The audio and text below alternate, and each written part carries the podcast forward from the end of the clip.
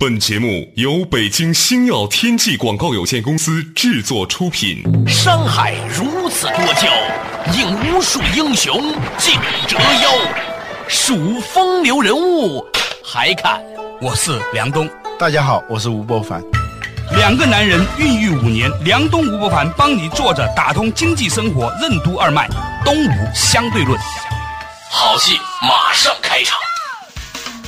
作者打通经济生活任督二脉，大家好，欢迎来到东吴相对论，我是梁东，对面的依然是二十一世纪商业评论主编吴伯凡，伯凡你好，大家好。哎，较早之前呢，我们讨论到一个话题啊，就是说美国有一份调查显示，那一些优秀的人，他们是如何成功的，有一个很重要的相关性的指标，那就是他小的时候，他父母是否大段的对他进行朗读。如果仅仅看这样的一个调查结果，很多人会觉得很丈二摸不到头脑，但是呢，认真想想，他是有道理的，因为这些父母在他什么都不懂的时候对他进行朗读呢，让这些小孩子练了一个童子功，就是对那些不知道的事情学会保持积极的沉默。你多听几次，慢慢靠自己内化学会了。而这样的一种品格，被朗读的人啊，长大了之后呢，就有一种人家所没有的东西，这个叫做服从力。服从力不是一个贬义词，在我们的节目里面，它是一个褒义词，它是你如何能够后发而先至，能够从宏观理解和把握一个事情的基础的能力。嗯，那我们下面呢，其实要继续往下探讨哈。老吴呢，在交讲之前说到这个事情呢，和中国的孝这种文化进行了一个有机的整合。为什么你认为服从力和孝这个字是如出一辙的呢？嗯。孝为什么是一种表现为被动的超常的主动性？教育的基础为什么是服从力？为什么熟读《弟子规》的小孩子长大后会令人感觉更舒服？什么是早熟认知界定？什么是食骨型员工？什么是囤积型人格？欢迎收听《东吴相对论》，本期话题《弟子规》的管理心法。我们说到倾听的时候，把倾听定义为一种积极的沉默。对，笑呢是一种表现为被动的超常的主动性。对，我们还说到教育的教，嗯，实际上就是体系化的笑。教育的基础是来自于你的服从力，就是你没有这个基础的话，你是孺子不可教也，朽木不可雕也。这个基础就在于你有很好的服从力，也就是说一种积极的沉默，一种富有主动性的被动。老吴，你说到此处的时候呢，突然就让我想起了《弟子规》。嗯，最近呢。不知道怎么回事啊！突然呢，在我们的朋友圈子里面，很多人在谈论《弟子规》这篇东西啊。哎，我就问为什么？他们说啊，如果你从小的时候呢，对你的小孩啊用《弟子规》来教育呢，这个小孩子很好教育，长大之后呢，让人很舒服。我说为什么？于是呢，我就把这个《弟子规》啊，在潘家园市场逛街的时候呢，哎，正好看见三块钱一本，有五本，我们把全买回来，十五块钱。嗯，念给你听听。嗯，他《弟子规》第一段他讲一个东西叫“父母呼，应”。勿缓，父母命，行勿懒；父母教，须敬听。我们先讲“父母教，须敬听”这六个字。嗯，它里面讲什么？就是。父母在教育的时候啊，要敬，这不是安静的敬，是恭敬的敬。嗯，听呢，听从的听。嗯，就是说你不光要听，而且还有一个心法，就是你的心里面是带着一种首先认为他讲的很有道理的这样的心理前提去的。嗯，啊，禅宗里面讲了一句话嘛，对不对？只有当你变成是空的时候，你的杯子是倒空的时候，你才能装进水。嗯，我们发现现在很多的小朋友啊，嗯，过早的被装满了，嗯，以至于呢，再想往里面倒点东西的时候，装点东西。的时候呢，他是听不进去的。你说到这个过早的被装满了，嗯，实际上在心理学上有一个术语啊，嗯，它叫早熟认知界定。这话说起来很拗口，这是我们俩的区别吗？有文化没文化的区别吗？总的来说，儿童要比成年人的学习能力是要强的，原因就在于他的心理的那个容器啊还没有被装满。我们每个人的学习曲线刚开始的时候是很陡峭的，一直往上，然后渐渐的就变得平缓，最后呢就是基本上是平的，再就是往下。了，对，这个区别就在于小孩的这个心理容器是非常的空的，他吸纳能力特别强。如果儿童在心理上早熟，过早的形成了一些观念，形成了一些认知的话，那么一切新的信息、知识，他都会被这个已经成型的框架所同化。新的东西一来，他用旧的东西一下子就给它化解了。我们成年人就是这样，我们对很多的信息之所以不不敏感，是因为我们已经有了一个框架，有什么东西一进来，听到的全都是自己愿意听到的。对对对，不愿意听到的全部都听不到了。嗯，这样呢，他就没有一种专注力。嗯，呃，专注力呢，实际上是一个心理容器的容积的大小。对，前两天我碰见一个人，这个人呢在为一些政府官员做培训。嗯，啊，我说你官员培训做什么事情？他说啊，其实呢，现在很多的官僚机制哈没有效的原因，恰恰在于呢，很多年轻的政府公务人员呢缺乏一种有效的执行力。我说执行力来自于哪里？他告诉我说，就是很多人呐还没有意识到领导到底要什么，他就已经吭哧吭哧去做了。嗯，但是往往是做错。另外一种呢，就是讲了半天之后呢，他也不做。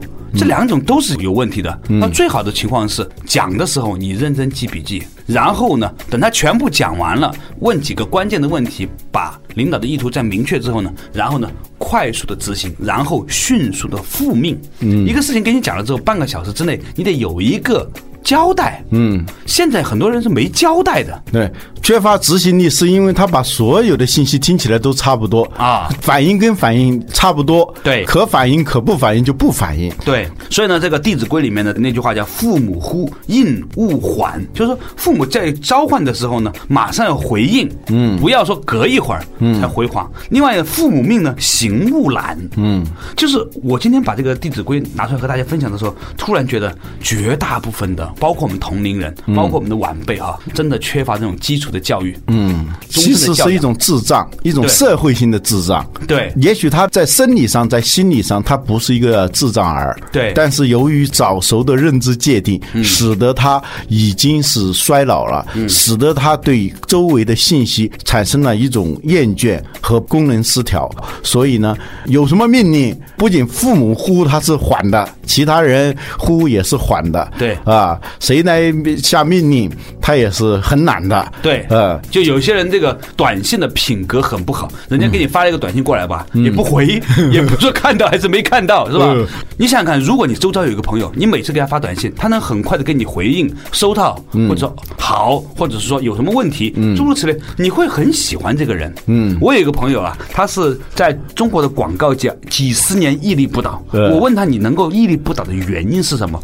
他说啊，我发现呢。这个时代大家都不读书，嗯，正是因为别人不读书，所以我们读一两本书呢，就还可以混那么多年，嗯，所以这句话的意思是什么？就是如果大家都没有礼貌，大家都不懂得这些最基础的东西，你的小孩子，嗯，只要做简单的事情，领导给他发个短信，马上能回；领导给他说个事儿，马上有回应，半个小时之内告诉人家到什么程度了，然后过一两个小时又回应的话，这个人一定会飞黄腾达的。嗯，在盲人的国度里，有一只眼睛的人就是国王嘛，是吧？太精当了，所以呢，今天呢，我觉得说，我们虽然是一个经济生活的节目，最后呢，我们会发现说，很多公司在做所谓的企业文化训导，在做员工培训啊，引入了很多的战略模块，很简单，不用做这些事情。如果这个公司能够把《弟子规》这个事儿做好，啊，为这些员工的父母帮他们补一堂课，啊，这个国家已经有非常强大的生产力，这个公司有非常强大的竞争力了。以前我曾经谈到过，有一种员工叫石鼓型员工，对，石鼓就是用石头做的那种鼓啊，有鼓的形状，但是你敲不响的嘛。对，但真正的好的员工是那种小扣即发大鸣，就是响鼓不用重锤敲，稍稍的敲一下，嗯，就那样一种反应。对，今天我们既然要讲到这个《弟子规》啊，嗯。啊，就中国古代那么多年来对小孩子的童子功教育，今天翻出来给大家分享的，嗯，很有意味。比如说，他有句话叫“物虽小，勿私藏”，嗯。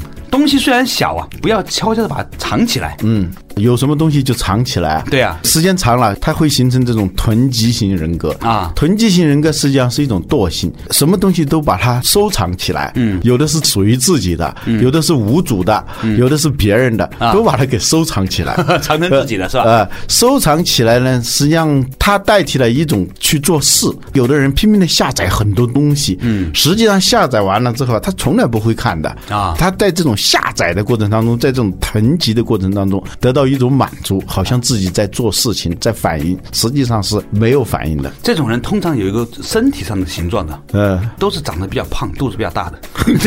虽然我们俩肚子也比较大啊，那不是说肚子大的一定是这样人，但这种人通常都是这个样子。嗯，我发现呢，行为习惯、性格和身体有非常有趣的连接关系。嗯，啊，这个说远了，但是呢，他讲的物虽小物虽长，他还有一个道理，就是说呢，不是你的东西啊，你不要自己揣兜里。嗯，前段时间呢，我们去到这个山西去学习那个山西票号的经营啊。那个讲解员给我们讲了一个故事，晋商时代啊，这些票号呢都是培养职业经理人的，从学徒开始，很小的时候开始做，最后呢选定了这个人之后呢，就给他很多钱，让他处理一个业务了，到蒙古做一个票号，一年回来之后分毫不爽。嗯，他是如何能选到最好的职业经理人的呢？他说那个时候的那些大掌柜们呢，选接班人的时候呢，会做一个很小的东西，就是偶尔呢会把一些钱碎银子放在那些不起眼的地方，嗯，然后呢悄悄的去观察这个学徒的。反应，有一些人呢就顺应的把它拿到兜里去了，嗯，有一些人呢就把它交给领导了，还有一些人呢在交给领导的时候还说，哎呀，这个钱呢不能随便乱放，我们是不是要建立起一个规则，怎么样去统计入库等等等等，嗯，就是这些细节决定了哪一些学徒最后会成为未来的掌柜，嗯，无一事敢苟且，无一事敢怠慢，对，物虽小，勿私藏。我后来发现呢，很多公司里面那些领导啊，其实呢，他们也在慢慢。慢的引用这样的方法，所以呢，在收音机前的听众朋友，如果你还很年轻的话呢，你一定要记住，在单位里面有些事情，有些东西放在那儿，你把它拿回家了，表面上看呢，今天你能占点小便宜，但是说不定你的老板就因为这一件小小的事情，毁掉了你的大好前程。嗯啊，哎，说回来，在《弟子规》里面，它还有一段话，我觉得很有意思，不妨我跟你分享一下，叫“父母责，须顺承”，就是说父母在责备的时候啊，你要顺应的去接待他。作为一个父母，你怎么看待这句话？这还是服从力的问题嘛？嗯，服从力低的人，马上就会顶嘴，会狡辩。对，要不是吵起来，要不是陷入这种僵局。总而言之，陷入这种负面能量、相互对视的这种状态。对，你敢跟父母这样？你得跟同事、跟朋友、跟上司一定会这样的。对，嗯，所以百行孝为先。为什么孝为先？就是服从力为先。如果你没有足够多的服从力，或者换句话说，没有足够多的积极的沉默、积极的被动，嗯，那你这个人呢是处于一种被惰性所控制的状态。表面上你很主动，别人说你一句，你说十句，嗯，实际上这背后支撑你的不是主动性，而是惰性。嗯，《弟子规》里面呢还有几句话啊，也可以和大家一起分享一下：亲爱我，孝何难；亲憎我，孝方贤。嗯，什么意思呢？就是说，如果父母亲喜欢我，我去笑他，这没有什么难的。嗯，如果他不喜欢我，我还笑呢，这才是真正的值得表扬的事情。嗯。过去我们都把这些东西当成是奴化教育，嗯，实际上呢，在这个里头我们忽略了一点，就是我们就简单的把人分成了主人和奴隶啊啊，而真正的我们以前讲到过这个服务精神的时候啊，曾经讲到仆人伦理是什么呢？就是在这种服从当中寻找一种超常的主动性。哎，稍事休息啊，马上继续回来，东吴相对论。海航为什么要把高管送到寺庙去侍奉方丈？为什么说技法是有限的，心法是无限的？为什么制造业尤其需要委曲求全？什么是在退让中进取？为什么化解矛盾应如春风解冻，和气消冰？欢迎继续收听《东吴相对论》《弟子规》的管理心法。梁东吴不凡帮你坐着打通经济生活任督二脉，《东吴相对论》。作者打通经济生活任督二脉，依然回来到东吴相对论哈，仍然是从《弟子规》里面呢讲到了这种积极的沉默，这种服从力的这种精神。说到此处啊，老吴，我跟你分享一个亲身建立的事情。嗯，我前两天呢上了一个寺庙去见一个方丈，在他身边呢很多啊海航的高管。哎，我就觉得很奇怪，因为海航是一个很有竞争力的公司啊。对，哎，我就问这些人，为什么你们要再上来？你们再上来做什么呢？原来呢，他们海航老板陈峰啊，把他下面这些员工呢。送到这个寺庙里来做一件事情，嗯，叫做侍奉，嗯，师傅让你去打水，你就去打水；师傅让你做，你就做；师傅让你站，你就站。这些都是高管呢，平常在单位里面也都是做企业领导的人，居然让他来做这样的一件事情。我问他们这个有什么样变化，他们说终于懂得了什么叫服务，懂得了那样的一种积极的服从。你说到海航啊，我对这个公司还有一点了解。嗯啊，陈峰写了很多文章，谈的国学啊，尤其是佛学啊，跟管理之间的关系。对我看了这些东西以后呢，觉得挺好，但是还是觉得很抽象。嗯，隔靴搔痒。呃，有一次啊，我是亲眼领略了海航它的这种服务意识和服务精神。有一次在首都机场坐飞机的时候，坐在我前排的那个乘客就在那儿破口大骂。后来我听清楚了，就是他上飞机之前，他的箱子被打开，可能是怀疑它里头有一些什么不该带的东西，结果没查出什么东西出来，所以他就觉得非常有理，就破口大骂。那个服务员呢，一直在不停和颜悦色，和颜悦色的就接受他的指责。这个乘客还是觉得不满足，把你们机长给叫来，嗯，把机长给叫过来，机长也是非常和颜悦色的来接受他的批评和指责啊，嗯，不行，你们为什么？要查我的箱子，他们就反复的跟他解释说我们不是有意的，但不，您必须要跟我公开的赔礼道歉，怎么怎么怎么提了很多别人无法实现的那些要求。最后那个机长和颜悦色的说：“刚才查你箱子的是首都机场的地勤人员，不是我们海航的。他们检查你的箱子，给您带来了很多不便，但是的的确确他不是我们海航的，所以我们没法去找他们。”你想想，如果是换了一种情景，如果这个顾客在开始破口大骂的时候，马上这个服务员一拍那个胸脯说：“跟我们没关系，那是国航的地勤人员。”呃，这个顾客的一口浓痰就噎在嘴里了，一腔怒火啊，都噎在那里了，是吧？对，他是让你不停的发泄，不停的发泄，到最后最有力的那张牌，他是最后出来的。这时候那个顾客一听到说是国航的，他马上就那个气就消了，反正他也已经发。写完了，这里头也是个艺术的问题。表面上你是在不停的在给人道歉，好像是在给别人低三下四，但是你保住了你的尊严，而且保住了你海航的服务品牌。如果是换了一种情景的话，没有足够的服从力的话，也就是在服从当中体现的那种智慧和艺术的话，你的尊严和你的品牌、你的商业利益都会受到损害。对，所以呢，我觉得在需要振兴服务业的年代啊，嗯。这个公司的文化就变得非常重要了，因为不可能每一件事情都写成规章制度。比如说，当顾客这样大骂你的时候，你要教育他多少次？你要和颜悦色的等待他多少次？谁谁谁出来最后再说，他不会是这样的，他一定不会写在文字上，一定要教你该怎么做。但是呢，他的这种文化的那种洗礼和浸润啊，最后呢，能让每一个员工就像一个身体的每一个细胞一样，都如此自然的做出符合整个文化主张。的行为，对技法是有限的，心法是无限的。如果你练就了一种心法的话，你就可能应对很多未知的场面。如果你仅仅是学一些技法的话，你总是会有漏洞的。对，所以儒家思想比如像孔子哈，他一直在强调教化，教化，就是包括风俗哈。嗯，那为什么要强调这些东西呢？嗯，实际上呢，我觉得他可能很早的时候就明白了这个道理。你无法用操作手册来教育你的人民，对你必须要让。大家在心智上去认同了同一个理念，这样的话，每一个人做出来的事情呢，才是如此的默契。嗯，孔子有一句话叫“其为人也孝悌，而好犯上作乱者，谓之有也”。对，孝悌是一种心性上的，嗯，是一种童子功，从小就形成了的一种习惯，就是一种服从力。对父母是孝，对兄长是悌，是吧？其实呢，本质上都是一个，就是一种服从力。孝悌为先，先有孝，后有悌。《弟子规》讲的就是这个孝弟之道。啊，就是呢，在以前呢，我们会多多少少认为这样的一种服从呢，让人感觉到很卑微，嗯，或者很不酷，嗯，或者说呢，很没劲，嗯，不是人。但是今天我们在宏观来看的时候，你如果缺乏这样的养成的时候呢，你可能真的没有那种足够的胸怀，嗯，你没有这种胸怀的话呢，你就不会有这样的心量，你没有这样的心量，你就不会真正的成为一个领袖。就算是不小心被赋予了某一个职位。你也无法包包容那一些复杂多变的外部环境和复杂多变的你的员工。嗯，所以呢，我觉得说以前呢，我的很多观念慢慢慢慢随着我的成长，我也开始在转变。嗯，我觉得说我现在越来越能够欣赏那一些后发而先至，那一些容纳不同的意见，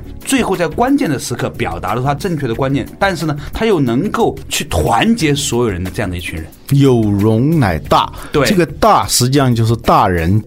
你要说自己是不是个大人，嗯，也就是说是不是个领导者，就看你有没有这种容量。这个容量呢，首先是心理上的，你这个容量足够大，你学习的能力和学习的愿望就足够的强。另一方面，这个大实际上是一种服从力，嗯，你顺从、服从的这个能力越强，就表现为你的包容度就越大。包容度越大的时候，你就能够化解那些表面的冲突。把表面的冲突化为和谐，这就是一种君子之风，反而是在服从当中成就一种尊严。成就一种真正的领导力。嗯，所以有些时候呢，我觉得我们假借外求，对吧？读了很多关于领导力的课程，是吧？其实不用的，你把《弟子规》好好实践好，就已经很有领导力了。对，那些都是告诉一些技法。刚才说技法是有限的。对如果你内心不是一个孝悌之人，嗯，那你学了那些技法，总有漏洞的。对，嗯，你不笑，你怎么能够获得来自领导的支持？嗯这个很多公司的员工啊，或者很多职场里面的人，他觉得工作最困难的地方，恰巧就是他的领导不支持他。嗯，你想想看，他为什么要支持你？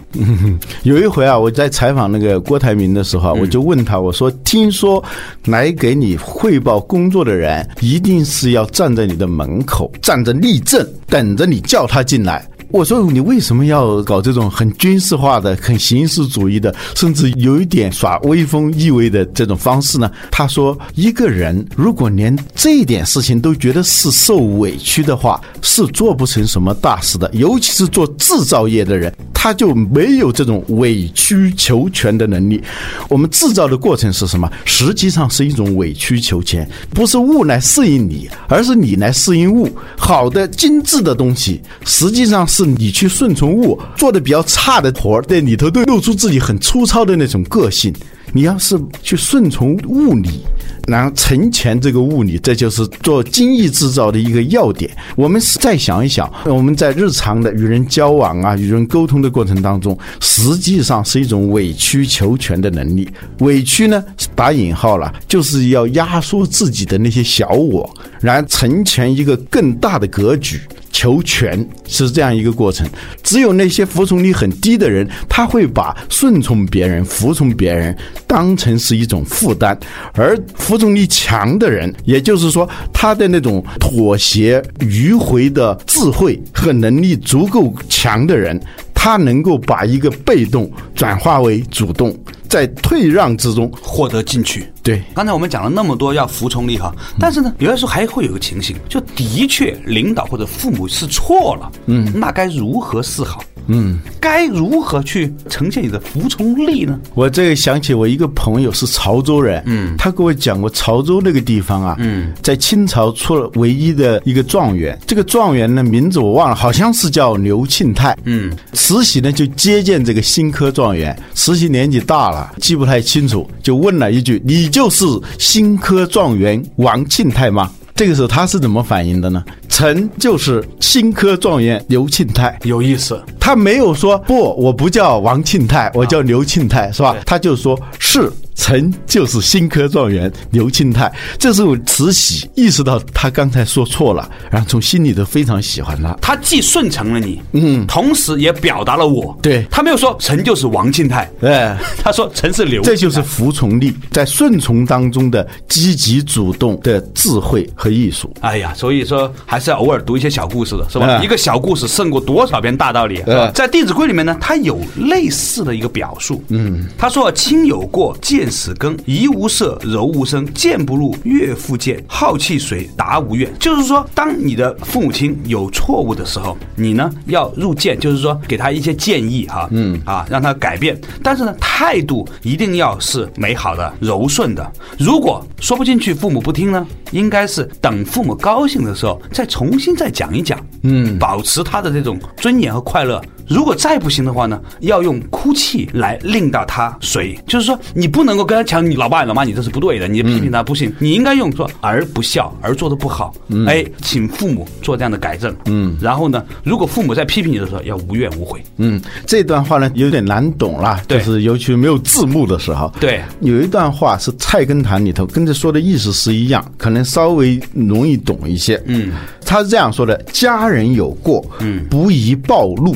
就不应该马上勃然大怒，不宜轻弃，也不能够轻易的抛弃他。嗯嗯，此事难言，借他事引讽之。